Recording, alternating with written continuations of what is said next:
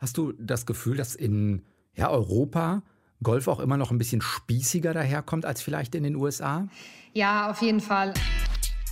Deutschlandfunk Nova.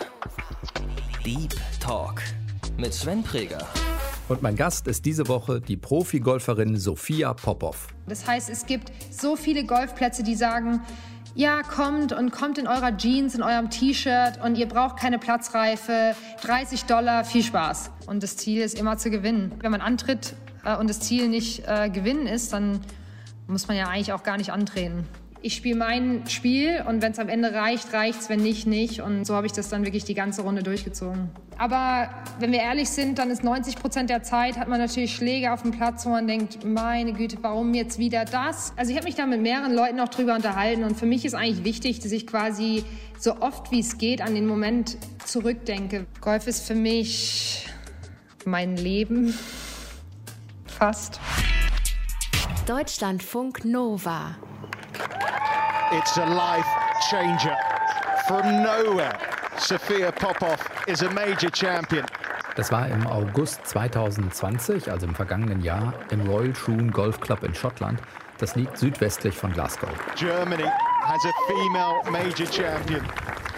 Und was hier passiert ist, dass zum ersten Mal eine deutsche Frau überhaupt ein Major Golfturnier gewinnt, also eines der wichtigsten Golfturniere überhaupt. In dem Fall die British Open. Sophia Popov. She's now a major champion. Sophia, die Trophäe, die du da bekommen hast, die sieht aus wie so ein Riesenkelch. Wo steht die heute bei dir in Arizona? Hat die irgendwie eine Art von äh, Ehrenplatz? Nee, hier. Oh, ich die steht da. Ist sie? Ja. Die steckt, also ich bin jetzt gerade hier ähm, bei uns in der Küche und die, also die Trophäe steht quasi mitten in der Küche, weil was für meine, für meine Eltern war es auch ein sehr emotionaler Moment.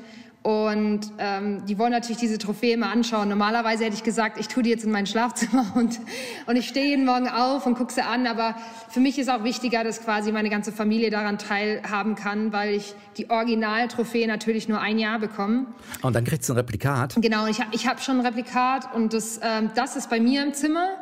Die Originaltrophäe, die ist äh, hier in der Küche, damit quasi auch, äh, wenn wir Gäste haben, ähm, jetzt natürlich während Corona nicht so viel, aber äh, normalerweise die da, den auch äh, begutachten können und dann wird das so als Wasserkaraffe benutzt, dass ihr daraus Wasser? nee, ähm, Wasser ähm, nicht aber andere Sachen. also ich würde sagen, am Anfang haben wir noch relativ viel irgendwie so Champagner oder Bier draus getrunken, aber ähm, jetzt haben wir sie einfach mal richtig sauber gemacht und haben gesagt, nee, die bleibt jetzt da stehen, da machen wir jetzt erstmal nichts mehr rein.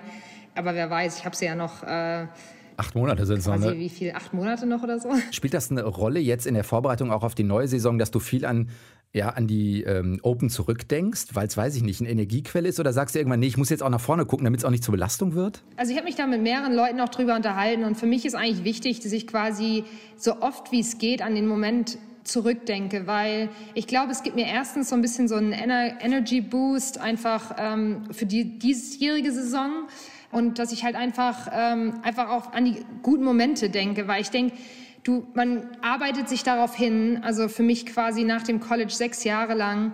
Und dann hat man endlich so einen Moment. Und ich finde das so schade, wenn man dann quasi sagt, okay, man schließt jetzt so schnell damit ab und sagt, es, es geht weiter und die Saison geht und so weiter. Das ist halt für einen Athlet auch sehr ähm, normal. Also die meisten haben einen großen Erfolg und sagen dann, okay, wie geht's weiter? Was ist das nächste? Und ich finde es einfach total wichtig, dass ich mir quasi immer wieder mal Videos und so ähm, anschaue äh, von dem letzten Tag auch, ähm, um einfach mir selbst quasi immer wieder zu zeigen, dein Golfspiel ist, ist extrem gut, äh, du weißt, dass du es kannst, jetzt musst du es einfach nur, du musst einfach nur mit der mit dem Selbstbewusstsein einfach ins nächste Turnier gehen, äh, das du an dem Tag hattest. Und deswegen finde ich es für mich persönlich immer schön, äh, mir auch Videos von dem Tag immer wieder anzuschauen. Guckst du dann vor allen Dingen den Sonntag, also die vierte Runde oder die ersten drei auch? Ähm, nee, hauptsächlich den letzten Tag. Also Samst teilweise ein paar Highlights von Samstag, weil ich finde, Samstag war eigentlich einer meiner besten Runden, die ich quasi je gespielt habe. Ähm, Sonntag natürlich auch, aber Samstag war quasi diese Runde, wo ich ge gezeigt habe, okay, also ich bin jetzt diejenige, die geschlagen werden muss am Sonntag und irgendwie ähm, hatte ich so extrem viel Selbstbewusstsein in dieser, in dieser Runde und ich kann es gar nicht so richtig nachvollziehen oder, oder weiß gar nicht so richtig, wie das so entstanden ist, aber ähm, das hat mich selbst, glaube ich, am meisten beeindruckt an meiner Leistung an dem Wochenende. Aber natürlich schaue ich mir die Highlights von Sonntag quasi immer wieder an, weil im Endeffekt muss man das Turnier dann am Sonntag abschließen und erstmal gewinnen. Äh, vor allem, wenn man ähm, auf der LPGA Tour noch nie gewonnen hat. Am meisten gucke ich mir, glaube ich, immer die letzten vier, fünf Löcher an, weil da habe ich natürlich auch Putts gelocht, die im Endeffekt ähm, wichtig waren, ähm, um mir, um, um den Sieg erringen zu können. Okay, ich versuche mal ein paar von den wichtigsten Golfsachen und Regeln zusammenzufassen. Also ein Major ist eines der wichtigsten Golfturniere, wie ein Grand Slam beim Tennis zum Beispiel. Wird über insgesamt vier Tage gespielt, das heißt jeden Tag eine ganze Runde über den Golfplatz, also 18 Löcher.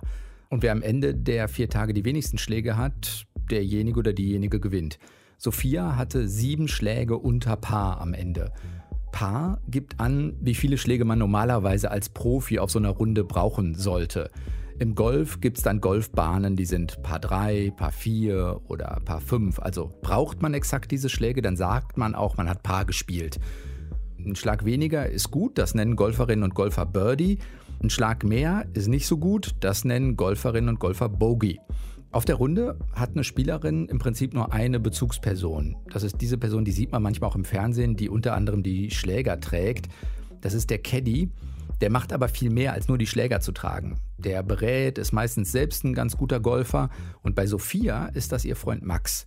Und die letzte, die vierte Runde bei dem British Open beginnt für Sophia eigentlich nicht ganz so gut. Die vierte Runde, der Sonntag, beginnt äh, mit einem Bogey. Äh, äh, spielt das dann nochmal eine Rolle tatsächlich, dass du aus diesem Samstagsgefühl rauskommst und denkst, ah, so, jetzt müsst ihr mich erstmal schlagen. Ich habe es mir auch gezeigt, so, oder dann beginnt man mit dem Boogie und denkt sich auf einmal, hm, Jetzt könnte ich es gewinnen und wer weiß, spielt das eine Rolle in dem Moment? Ja, ähm, schon, aber da ist auch interessant, weil da haben mich auch relativ viele Leute äh, gefragt, ob ich dann quasi so erstmal gedacht habe, oh no, jetzt Bogi direkt. Und aber für mich war das eigentlich ein, ein gutes Bogi und Warum ich das sage, ist, weil der erste Abschlag ist natürlich im Bunker gegangen. Von dort konnte ich eigentlich nur seitlich rausspielen.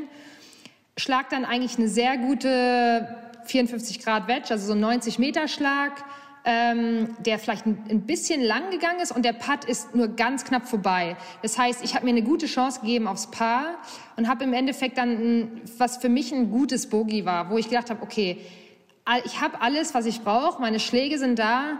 Ähm, von der T-Box war ich einfach nur ein bisschen nervös, habe vielleicht auch den falschen Schläger genommen an der Eins ähm, und habe es einfach darauf geschoben. Habe gesagt, das war nicht, das war nicht mein Fehler, sondern das war einfach, da habe ich einfach den falschen Schläger genommen. Ähm, ist alles okay. Und ähm, so bin ich quasi dann in, ins zweite Loch gegangen, einfach gesagt, nee, also ich, ich weiß, dass ich alles äh, quasi auf Englisch würde ich sagen, I have all the tools, also alles ist da. Aber ähm, ich muss jetzt einfach äh, mich quasi ein bisschen reinbeißen in die Runde und das habe ich dann an der 2 und an der 3 dann auch gemacht. Bist du während der Runde, weißt du, wie du liegst? Ja, also ich hatte äh, ehrlich gesagt komplett den Fokus auf mich selbst. Also es war immer, ich habe nur meinen eigenen Score hatte ich immer im Kopf ungefähr. Ich habe ehrlich gesagt am Ende als ich dann ein paar Birdies in, in Folge gemacht hatte, wusste ich gar nicht mehr, ob ich jetzt bei sieben oder acht unter war. Das hatte ich gar nicht so richtig auf dem Schirm, weil ich habe zum Beispiel auch nie auf dem Leaderboard geguckt. Hast dich selbst ausgetrickst? Genau, habe mich quasi ein bisschen selbst so ausgetrickst, habe gemeint, okay, das Wichtigste ist einfach nur, dass ich mich quasi auf mich selbst fokussiere und ist auch das Einzige, was ich kontrollieren kann. Ich kann ja, ich habe ja keine Kontrolle über, über was die anderen machen. Das heißt, ich spiele mein Spiel und wenn es am Ende reicht, reicht's, wenn nicht, nicht. Und, ähm, und so habe ich das dann wirklich die ganze Runde durchgezogen. War dir an der 18 klar, wenn ich jetzt kein Riesending falsch mache, dann gewinne ich es hier? Ja, also es war, war eigentlich interessant. Ich wusste gar nicht, was meine, wie genau meine Führung eigentlich war in der 18. Ich wusste gar nicht, dass es drei Schläge sind. Ich hatte so das Gefühl, dass es so ungefähr drei Schläge sind, weil ich gerade die zwei Birdies gemacht habe und ich dachte so, boah, bei acht unter. Ich glaube, keiner ist so richtig nah an die acht unter rangekommen.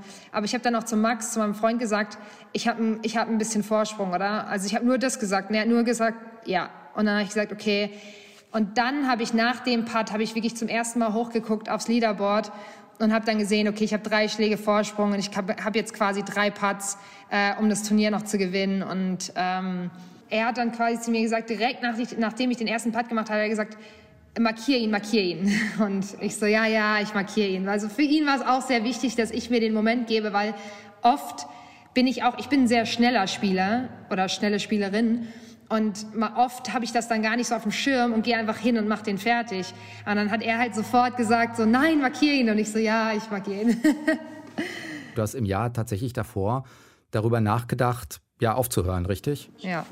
Ja, also ich hatte bestimmt vier oder fünf Mal drüber nachgedacht, aber ähm, in dem Jahr vorher, genau ein Jahr vorher ungefähr, November 2019, habe ich das erste Mal wirklich, da hatte ich gerade die Tour-Quali wieder gespielt für die LPGA und habe äh, um einen Schlag, also nach acht Runden, um einen Schlag die Quali verpasst. Mittlerweile war ich dann 27 zu dem Zeitpunkt, zu dem Zeitpunkt und habe mir halt gedacht, okay, gut, es ist im Golfspiel noch kein Alter, aber ich bin auch so jemand, der dann sagt, okay, wie viel Zeit gebe ich mir quasi noch, mhm. um dahin zu kommen, wo ich hinkommen möchte. Weil ich bin auch so jemand, wenn ich was will, dann, dann will ich aber auch das Allergrößte erreichen. Dann möchte ich Nummer eins in der Welt werden. Ich möchte Turniere gewinnen, Majors gewinnen.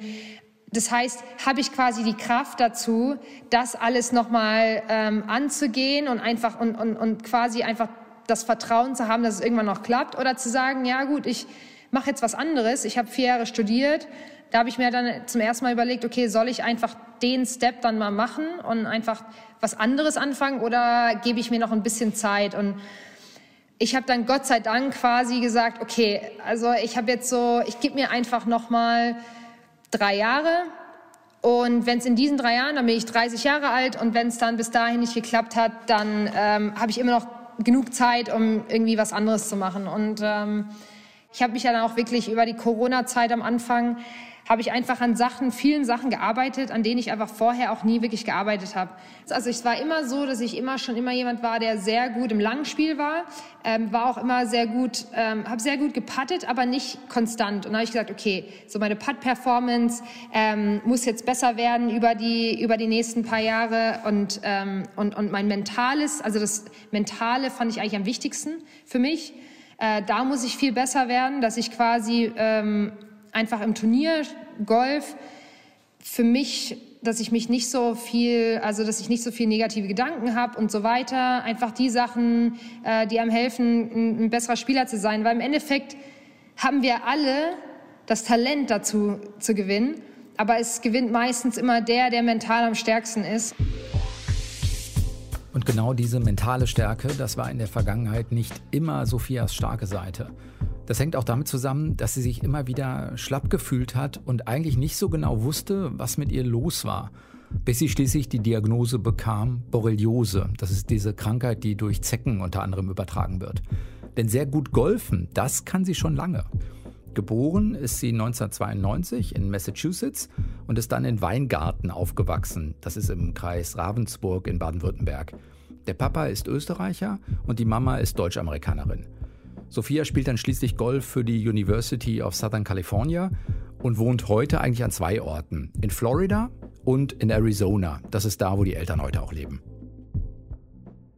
Aber gerade unter Corona, wo die psychische Belastung ja noch mal höher ist, zu sagen, okay, und jetzt stelle ich mich eigentlich diesen eigenen Dämonen zu sagen, vielleicht habe ich sonst so ein, ich weiß nicht, so eine Abwärtsspirale manchmal im Turnier in meinem eigenen Kopf. Also die in der Zeit zu bearbeiten, ist ja doppelt schwierig das war wirklich, also es war eigentlich so eine interessante Zeit, weil ich gesagt habe, okay, wir haben jetzt drei Monate Pause, auf jeden Fall. Also das, da wussten wir noch nicht genau, wie, wann die Saison wieder weitergeht. Aber ich habe gesagt, okay, wir haben jetzt drei Wochen, äh, drei Monate ungefähr. Jetzt habe ich wirklich mal Zeit. Du kannst, man kann entweder, man entscheidet sich dazu, einfach irgendwie, weißt du, sauer zu sein und zu sagen, oh, wie blöd, jetzt können wir nicht weiterspielen, wie ätzend, ähm, jetzt muss ich wahrscheinlich noch anderthalb Jahre auf dieser gleichen Tour spielen, weil das wird sich ins nächste Jahr noch ziehen. Oder ich entscheide mich halt dazu, einfach die Zeit zu nutzen, um halt an den Sachen zu arbeiten, an denen ich arbeiten möchte. Und dass ich es quasi daraufhin, denke ich mal, zurückführen kann, auch warum ich auch in den drei Wochen vor den British und bei den British so gut gespielt habe, weil ähm, ich einfach wirklich, glaube ich, noch nie so intensiv und so fokussiert trainiert habe.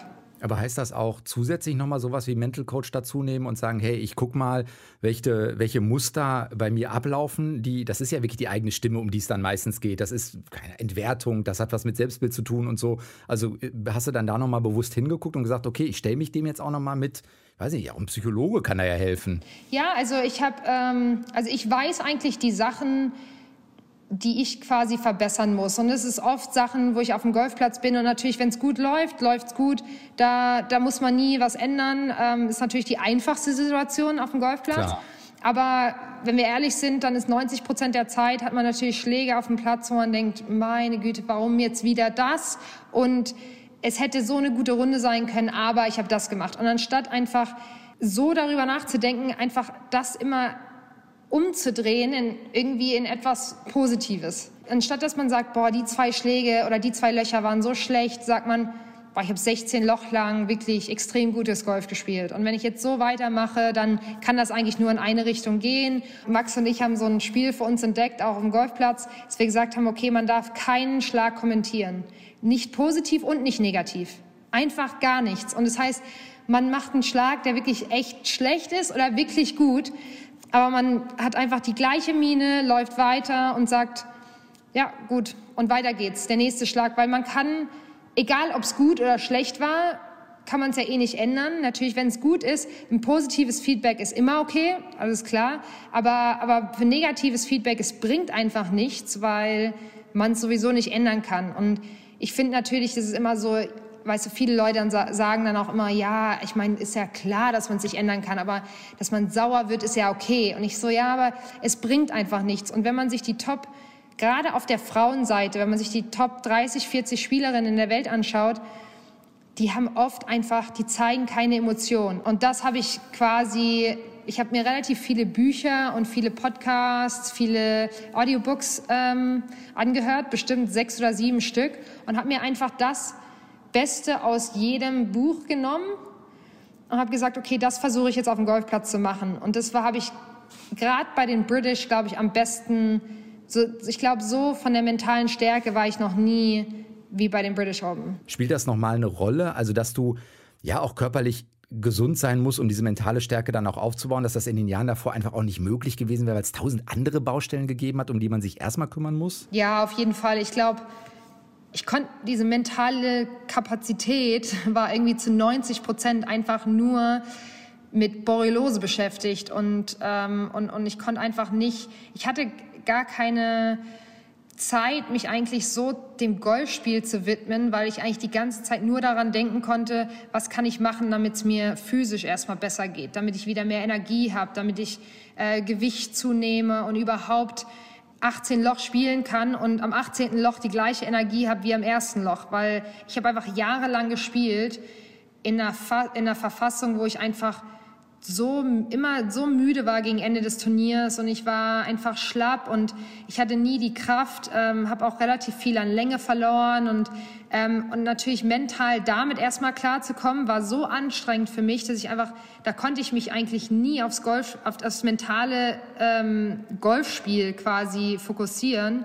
So oft kam ich von einem Turnier zurück und habe gesagt vom golferischen her wirklich sehr gut, aber jedes Mal hast du es dir irgendwie durch irgendwelche mentalen Schwächen irgendwie verbaut. Und ich habe das nie so richtig in Angriff genommen und das ganze Thema. Und natürlich, ich habe früher auch relativ viel mit ähm, äh, Sportpsychologen gesprochen und äh, zusammengearbeitet, aber ich habe das dieses Mal auch so für mich selbst ein bisschen in Angriff genommen, weil ich fand das einfach wichtiger, weil ich dann für mich quasi selber einfach entscheiden kann, was ich machen möchte und was nicht.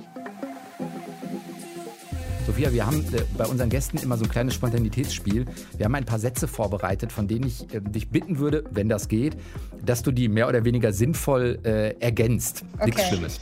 Hier steht, äh, oh ja, das erste, was ich mir vom Preisgeld der British Open gekauft habe, war. War ein Trackman. Das war quasi ein Traum von mir ähm, schon seit, seit Jahren. Ich habe gesagt, wenn ich irgendwann mal ein Turnier gewinne, dann kaufe ich mir einen Trackman und dann kannst du ihn quasi, den nehme ich jetzt immer überall mit mir mit und das ist quasi ein Messgerät, um einfach zu schauen, Ballflug, wie flach, wie hoch, wie viel Kurve und so weiter. Bei YouTube schaue ich folgende Golf-Channel. Ich gucke gar kein YouTube. Das Einzige, ich das Einzige, was ich auf YouTube gucke, ist mit meinen, mit meinen Nichten, die fünf und drei sind. Das sind irgendwelche Kindervideos. Naja, verfolgst du irgendwie, keine Ahnung, Golf-Podcasts? Golf-Podcasts, ja. Also ich bin ein riesen äh, No Laying Up-Fan. Ähm, no Laying Up ist einer der größten äh, Golf-Podcasts hier in den USA. Ähm, den höre ich. Ich höre Subpar, ist auch nochmal ein, ein Golf-Podcast. Und äh, Tea Time Podcast in Deutschland, bin ich großer Fan von. Und Golf ist für mich, kannst du das sagen? Golf ist für mich mh, mm, mein Leben. Fast. Ja, ist das so? So viel Zeit, wie ich investiert habe in Golf, ähm, habe ich wahrscheinlich in nichts anderes mein ganzes Leben. Also. Kannst du sagen, wie Golf dein Leben beeinflusst oder geprägt hat? Ich glaube, es hat mir einfach extrem viel ähm, gelehrt. Ich glaube, ich habe gelernt auch einfach viele Dinge, finde ich, die man durchs Golfspielen lernt, auch mit durch die Etikette und so, wenn man jünger ist. Ähm, fand ich total wichtig, als ich jünger war. Die, mit der Nationalmannschaft äh, bin ich schon seit ich 13 war viel rumgeflogen. Das heißt, ich war sehr selbstständig, ähm, seitdem ich 13, 14 Jahre alt war äh, war ich sowieso schon immer, weil meine Mutter nicht Zeit hatte für alle drei Kinder andauernd, äh, sich um alle zu kümmern. Deswegen ähm, war ich schon sehr viel äh, allein unterwegs. Aber einfach ähm, viele Sachen und dann, wie ich auch im College alleine klarkomme, mein Leben quasi selber zu organisieren, seitdem ich äh, relativ jung bin. Und ich glaube, das habe ich alles dem Golfspiel zu verdanken. Warum Golf? Also weil, weil Eltern oder irgendwann muss ja mal den Punkt geben, wo man es ausprobiert. Genau, also mein Vater war begeisterter Golfer, äh, hat erst so mit, äh, ich glaube Ende 20 angefangen, aber früher Hockeyspieler und dann halt irgendwann Golfer und äh, der musste dann irgendwas Wochenends mit uns unternehmen, wenn meine Mutter mal nicht konnte und dann direkt auf den Golfplatz mitgenommen. Und wir waren alle sehr Sport, sportbegeistert, meine Brüder und ich und alle Hockeyspieler, als wir klein waren, Eishockey. Ähm, und somit war Golf sehr naheliegend. Ähm, ähnliche Sportarten, nur eine auf Eis, eine auf Gras.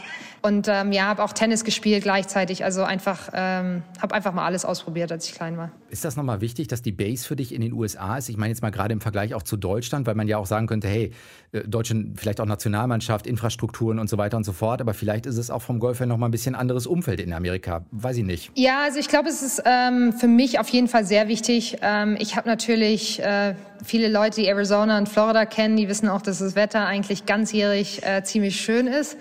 Äh, was für Golf, fürs Golfspielen gerade im Winter finde ich sehr wichtig ist, dass man einfach nicht ähm, diesen Base verliert, den man irgendwie hat im Golf. Weil wenn man dann drei, vier Monate mal nicht spielt und das kannte ich halt damals aus, aus Deutschland, viel aus der Indoor-Hütte quasi rausschlagen und so.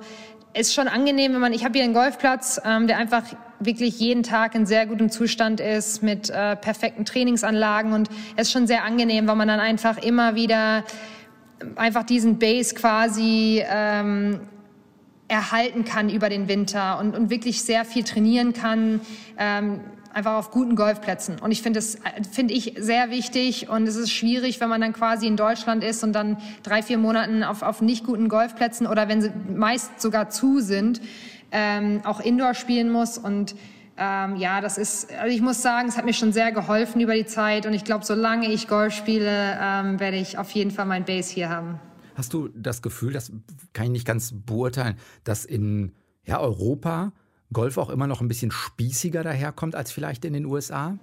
Ja, auf jeden Fall. Also ich, ähm, es ist, es ist, man muss es auf jeden Fall so sagen. Ich glaube, der Golfsport in den USA bekommt eine ganz andere Anerkennung. Ich glaube, die Leute spielen aus einem anderen Grund. Ähm, also nicht Nämlich? unbedingt aus einem anderen Grund, sondern die spielen man kann, egal auf welchem Level man ist, kann man hier irgendwo Golf spielen. Das heißt, es gibt so viele Golfplätze, die sagen, ja, kommt und kommt in eurer Jeans, in eurem T-Shirt und ihr braucht keine Platzreife, 30 Dollar, viel Spaß. Ähm, und und das finden so Leute, finden halt die meisten, die natürlich anfangen, total angenehm, weil die sagen, okay, cool, ich bin jetzt hier auf dem Golfplatz mit mehreren Leuten, die noch nie gespielt haben oder die Anfänger sind und ich habe den Druck nicht. Und ähm, ich glaube, das Elitäre kommt, ist auf jeden Fall mehr in Deutschland, weil es natürlich, äh, weil man dann oft braucht man eine Platzreife, Mitgliedschaften sind, ähm, sind erfordert. Ähm, es gibt sehr wenig ähm, so Jugendmitgliedschaften oder so Studentenmit Studentenmitgliedschaften, was ich total wichtig finde. Also es gibt so viele so viele Leute in meinem Alter, die irgendwie jetzt gerade im Studium fertig sind oder die studieren, die sagen, cool, ich würde das mega gern mal nebenbei machen, aber ich krieg kein, ich habe gar keine Option. Und wenn jetzt hier extra Mitglied zu werden, ist total teuer. Und dann sagen die, nee, komm, dann, dann lass ich's. Wenn du sagst, du spielst jetzt natürlich auch, kannst du sagen, wie viele Stunden du in der Woche mit Golf und dem Training dazu verbringst? Also ist das eine, ich weiß nicht, 40, 50 Stunden Woche? Ja, genau. Also ich, ich, ich spiele jetzt nicht jeden Tag eine volle Runde, ähm, aber mein Training ist jeden Tag ungefähr vier, fünf Stunden plus Stunde Fitness. Ähm, plus meist noch eine Stunde äh, Regeneration. Das heißt, ich würde sagen, ich bin jeden Tag ungefähr bei schon, schon fast bei sechs, sieben Stunden meistens. Ähm, und das mache ich dann ungefähr sechsmal die Woche, eine, einen Tag äh, immer Pause. Aber ich habe dann natürlich auch, ich übertreibe es dann auch nicht in dem Sinne. Ich sage dann auch manchmal, okay, jetzt mache ich den halben Tag Training. Die andere Hälfte des Tages ähm, gehe ich irgendwie hier bei mir in der Nähe auf so einen Hike und ähm, gehe einfach mal spazieren oder mache irgendwas anderes Entspanntes. Also, ähm, aber im, im Grunde genommen hat ein Trainingstag für mich immer ungefähr sechs, sieben Stunden. Jetzt geht ja der Golfschwung äh, so mit im Sport als eine der schwierigsten, schwierigsten koordinativen Bewegungen überhaupt. Kannst du für dich sagen, wie sich ein perfekter Schwung anfühlt? Weißt du das, wenn du den getroffen hast? Ja, schon. Also ich kann direkt irgendwie so erkennen im Treffmoment. Ähm, dann ist natürlich auch, du triffst den Ball mitten auf dem Blatt. Du weißt die volle, du hast die volle Energieübertragung. Und das ist ein, das ist ein echt schönes Gefühl, wenn du einen Drive schlägst und du weißt, okay, ich, ich sag mal, ich schlag einen Drive ungefähr um die 270 Yards, also es sind 250 Meter ungefähr. Ähm, und dann weiß ich, okay, ich habe wirklich alle 250, 255 Meter rausbekommen. Und das ist schon ein sehr schönes Gefühl. Aber ich finde auch äh, einfach Patzlochen, finde ich auch, ist auch ein schönes Gefühl. Also es ist so ein bisschen äh, schwierig zu sagen. Aber ja, man, äh, normalerweise kann man es immer sofort erkennen nach dem Impact der war gut oder der war gar nicht gut. Wenn du das mit dem, mit dem Psychotraining vorhin auch gesagt hast oder sagen Metalltraining auch gesagt hast, würdest du für dich sagen, naja, die, die, die stärkste Gegnerin bin ich eigentlich selbst für mich, erst recht, weil es so eine Hardcore-Individualsportart ist? Ja, auf jeden Fall. Also ich glaube, wirklich zu 90 oder 95 Prozent stehe ich mir, wenn dann, einfach nur selber im Weg. Ähm, und das muss einem einfach auch bewusst sein. Man muss, wenn man Golf, wenn man spielt, muss man immer wissen, man kann sich über alles aufregen und über irgendwelche Situationen und über irgendwie Pech gehabt hier und da. Aber im Endeffekt ist man komplett selbst in, in, in, selber in Kontrolle und Klar, man hat manchmal hier und da Pech mit dem Wetter oder weil man mit der Startzeit irgendwie Pech hat. Aber ich finde es ganz wichtig, dass man nicht darauf fokussiert ist, dass man sagt, ja, aber es ist alles nur wegen dem oder es ist alles nur wegen dem, sondern einfach sagt, okay, aber wie können wir jetzt die Situation irgendwie oder wie kann ich die Situation für mich besser machen? Weil ich kann es ja eh nicht ändern. Also muss ich jetzt einfach schauen, wie ich halt rausgehe und meinen besten Score spielen. Und das, glaube ich, ist ein wichtiger Gedanke, den man dann irgendwie, woran man immer arbeiten kann. Auch, in, auch nicht im Golf, finde ich. Auch in, in abseits des Golfplatzes finde ich das einfach total wichtig, dass man einfach immer, dass man Fehler eher in sich selbst irgendwie sucht und sagt, wie kann ich mich verbessern und wie kann ich besser werden und sich nicht irgendwie auf alles, immer alles auf andere schieben oder ähm, es geht ja mit anderen Problemen genauso äh, außerhalb des Golfs.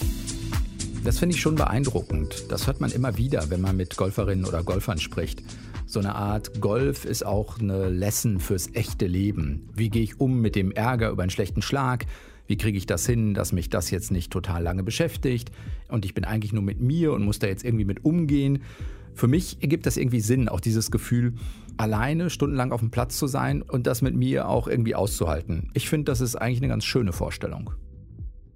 Ist das tatsächlich so, so ein bisschen, Golf ist auch, jetzt hoch ausgedrückt, Golf ist auch Lebensphilosophie, weil man eben Demut, Eigenverantwortung, das sind schon so zentrale Dinge, die ja im ganzen Leben auch eine Rolle spielen. Ich, ich finde es auf jeden Fall so. Also ich finde auch so, wenn ich mich quasi auch diese Veränderungen auf dem Golfplatz gemacht habe, hab, dann übertragen die sich sofort für mich auch ins richtige Leben, weil ich mir dann selber denke, ja, okay, wenn ich es auf dem Golfplatz mache, dann warum mache ich es nicht irgendwie in alltäglichen Situationen? Macht ja auch Sinn.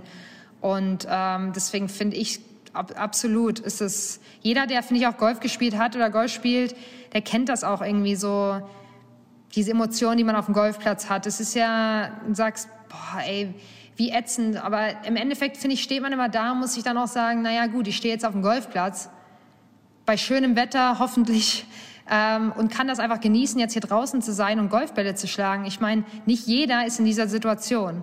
Aber ich bin täglich in der Situation. Also wirklich schlecht geht's mir nicht.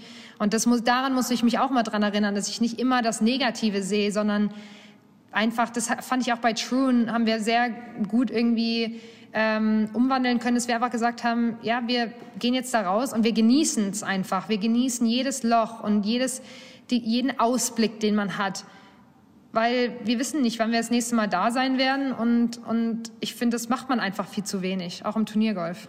Kriegst du das rübergerettet jetzt, glaubst du, in die nächste Saison? Also, dass sich sowas verändert hat, dass das besser abrufbar wird? Ja, ich glaube, das ist äh, auf jeden Fall mein Ziel. Ähm, ob ich es jetzt genau so ähm, irgendwie hinbekomme, das sehe ich ja dann, aber ähm, ich glaube, natürlich wird es dann Stimmt. ein bisschen intensiver, weil es natürlich auch 34 Turniere, also ich spiele nicht alle 34, aber sagen wir mal, ich spiele 28 Turniere ist relativ viel und äh, und dann bestimmt kommt dann wieder der Zeitpunkt, wo man irgendwie wieder ins Negative fällt und wo man sich immer wieder dran erinnern muss. Ich finde es einfach etwas, wo man einfach ähm, täglich dran arbeiten kann. Ich glaube, das ist nie, da ist man nie irgendwie, oh jetzt kann ich's und jetzt schaffe ich's, sondern man muss immer wieder sich daran erinnern, finde ich. Hast du als Ziel die British Open zu verteidigen? Oder ist das vielleicht zu hoch, dass du einfach sagst, hey, ich versuche jetzt gutes Golf zu spielen, aber äh, so, ich habe sie ja mal gewonnen, das ist dann auch in Ordnung? Nee, nee, also ich auf jeden Fall, äh, Titelverteidigung ähm, ist auf jeden Fall das Ziel, aber ich glaube, ich habe auch jedes, jede Woche bei jedem Turnier das Ziel zu gewinnen. Also im Endeffekt werde ich es jetzt nicht irgendwie an, an, als ein anderes Turnier behandeln, nur weil es die British Open sind, sondern ich gehe da einfach genau mit dem gleichen Gedanken äh, ins Turnier, wie ich jede Woche gehe. Und das Ziel ist immer zu gewinnen. Ähm, wenn man, wenn man nicht, wenn man antritt äh, und das Ziel nicht äh, gewinnen ist, dann muss man ja eigentlich auch gar nicht antreten. Also ist ja, also ist zumindest so meine Philosophie. Wäre es schön, wenn ihr, also wahrscheinlich wäre es schön, wenn ihr ein bisschen mehr Aufmerksamkeit bekommen würdet? Also die Männer sind ja dann doch relativ prominent. Da kennen auch vielleicht Menschen, die sich nicht mit Golf beschäftigt haben, fünf oder zehn Namen, allen voran natürlich Tiger Woods. Bei den Frauen sieht das mit an Sicherheit grenzender Wahrscheinlichkeit anders aus. Ja, also ich würde, ich würde mich natürlich total ähm, freuen, wenn einfach die Begeisterung für das Golf, äh, für den Golfsport ein bisschen größer wird in Deutschland. Ähm, nicht nur bei den ähm, Frauen, auch bei den Männern, einfach insgesamt. Ähm, und dass einfach mehr, ähm, dass ein bisschen mehr natürlich mehr gezeigt wird. Und ähm, dass es einfach für für Leute ein bisschen einfacher wird, sich irgendwie mit dem Golfsport zu befassen auch. Ähm, ich finde es sehr schwierig, ist ein sehr schwieriges Thema, weil ich finde auch, dass viele Leute einfach nicht da, die kommen da gar nicht dran. Die sagen, was, mhm. ich habe nichts mit Golf zu tun, wie komme ich da einfach überhaupt? Da? Das heißt, es einfach auch über die, nicht nur über die Sportmedien, sondern über die normalen Medien auch viel mehr berichtet wird. Also ich war auch ein bisschen enttäuscht, äh, glaube ich, generell, von den, von den Golfmedien und den Sportmedien wurde sehr viel berichtet davon, von dem Sieg, aber in den normalen Medien nicht. Und es ist eigentlich über die Community nicht hinausgesprungen, ne? Genau, und das finde ich ein bisschen schade, weil ich bin auch, klar, ich bin jemand, der Fußball auch irgendwie verfolgt, aber es ist halt äh, jedes Mal Fußball, Fußball, Fußball. Und ich, ich verstehe schon, dass eine Begeisterung dafür da ist, weil wir auch eine, wir sind eine Fußballnation, ähm, klar, aber, das, aber, aber dann im Endeffekt denke ich mir auch, es gibt so viele andere Sportarten, wo wir so viele gute, gute Athleten haben, äh, die einfach nicht im, im Mittelpunkt stehen. Und das finde ich einfach ein bisschen schade und würde mich auch gerne ein bisschen mehr dafür einsetzen, ähm, dass nicht nur Golf, sondern auch andere Sportarten, vor allem auf der Frauenseite, mehr gezeigt werden, weil ähm, wir haben wir haben extrem gute Sportlerinnen und Sportler in Deutschland und ich finde es einfach der Fokus ist immer auf, aufs Fußball, ähm, auf den Fußball und das ist halt hier in den USA anders. Ähm, mhm. Ich meine, deswegen haben wir natürlich mit, mit, mit Golf, haben wir unseren eigenen Golf-Channel hier, was natürlich cool ist. Ähm, das, das fordere ich jetzt nicht in Deutschland, aber dass einfach mehr, es mehr gezeigt wird und dadurch vielleicht auch mehr Leute einfach überhaupt davon mitbekommen, wäre einfach schön. Sagt die erste deutsche Major-Gewinnerin im Profi-Damengolf, Sophia Popov. Vielen Dank für das Gespräch. Ja, vielen Dank auch. Das war der Deep Talk für diese Woche. Ich bin Sven Preger und wünsche euch eine gute Zeit. Bis dann. Ciao. Deutschlandfunk Nova. Deep Talk. Jeden Mittwoch um 20 Uhr. Mehr auf deutschlandfunknova.de.